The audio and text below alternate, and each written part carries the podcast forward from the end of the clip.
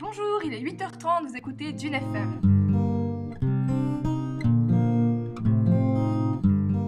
Comme vous le savez peut-être, The Impossible sortira début novembre dans vos salles de cinéma. Le film est basé sur l'expérience de Maria Bellon, qui a survécu au tsunami de 2004 en Thaïlande. Nous entendrons son témoignage tout à l'heure. Mais avant cela, revenons sur cette catastrophe qui a engendré la mort de 200 000 personnes et qui a marqué tous les esprits. Marianne Chavot, bonjour, vous êtes sismologue à l'Université de Toronto. Alors expliquez-nous un peu ce qui s'est passé ce 26 décembre. Bonjour, alors tout d'abord, il faut savoir que la Terre est constituée de plusieurs couches. Celle qui nous intéresse, c'est la plus fine qu'on appelle euh, l'écorce terrestre. C'est en fait une croûte qui est formée de plaques qu'on appelle des plaques tectoniques. Elle se déplace à raison de quelques centimètres par an et elle s'entrechoque parfois. Et c'est en fait ça qui engendre les différents mouvements sismiques. Et dans le cas du tsunami de 2004, ce sont les plaques euh, eurasiennes et indo-australiennes qui sont concernées. La tension qui a été relâchée par euh, ces deux plaques, en fait, a provoqué un énorme tremblement de terre de magnitude 9, qui est euh, d'ailleurs l'une des plus grandes magnitudes jamais enregistrées au monde. Et 20 minutes plus tard, il y a une grosse vague de plus de 20 mètres qui s'est abattue sur les côtes thaïlandaises. Merci beaucoup pour ces précisions, Marianne Chavot. Euh, on vous souhaite une excellente journée et à bientôt alors. À bientôt. Merci beaucoup de m'avoir invité, hein, en tout cas. Bien, alors à présent, je vous propose d'entendre le témoignage de Maria Bellon. Maria Bellon, bonjour. Bonjour. Alors, vous parlez très bien français, donc on rappelle, vous êtes une, euh, un médecin espagnol, c'est ça? Exactement, oui. D'accord.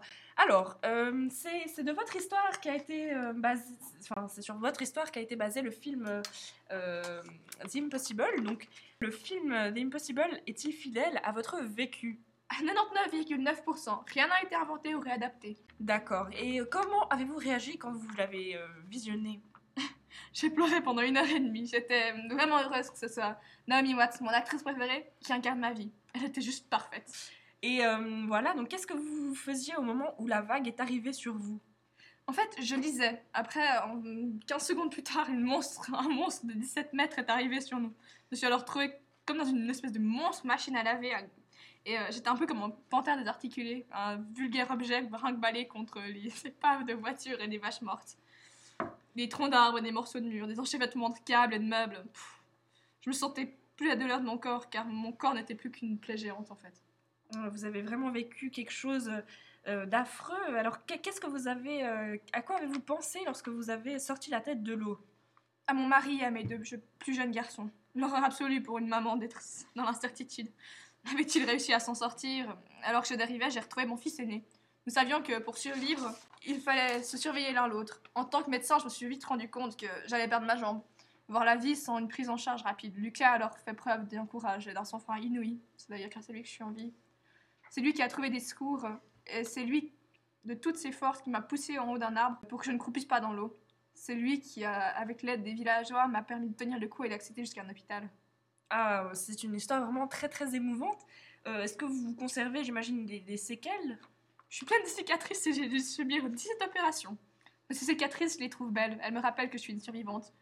Une chanceuse par rapport aux milliers de personnes qui ont péri ce jour-là. Euh, est-ce que depuis vous êtes retourné sur les lieux de l'accident? Alors en effet, nous sommes retournés à Kaolac pour les besoins du film, dans le même hôtel qui a été reconstruit depuis. Euh, nous avons revu des villageois, des sauveteurs, bref, des gens qui, avaient, qui ont répondu présents lorsque, lorsque nous en avons cruellement besoin. Ce retour a été à la fois douloureux et constructif, surtout pour mon fils cadet qui n'arrêtait pas de faire des cauchemars. Nous voulions lui montrer que le pays était reconstruit et que ce n'était plus un lieu de désolation, un charnier à ciel ouvert. Personnellement, il m'a fallu deux ans pour m'en remettre. Je n'ai pas voulu faire appel à un psy car je ne crois pas en leur méthode en fait. Et est-ce que depuis la, catastrophe, votre relation avec la mère a-t-elle changé? Est-ce que vous avez peur? Est-ce que... non, je suis espagnole, la mère fait partie de mon, mon ADN.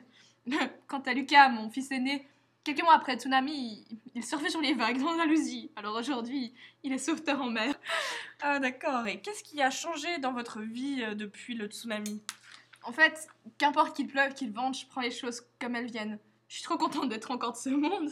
Je prends surtout le temps de bien me réjouir des choses simples, comme savourer un bon thé, la terrasse d'un café. Ce qui me semblait avant accessoire est devenu important maintenant. D'accord, eh bien merci beaucoup Maria Bellon pour euh, votre témoignage. Mais je vous en prie, c'est gentil de m'avoir invité sur ce plateau. Voilà, on vous souhaite une bonne journée et euh, alors à bientôt. Alors cette catastrophe a engendré énormément de dégâts également, notamment des dégâts matériaux.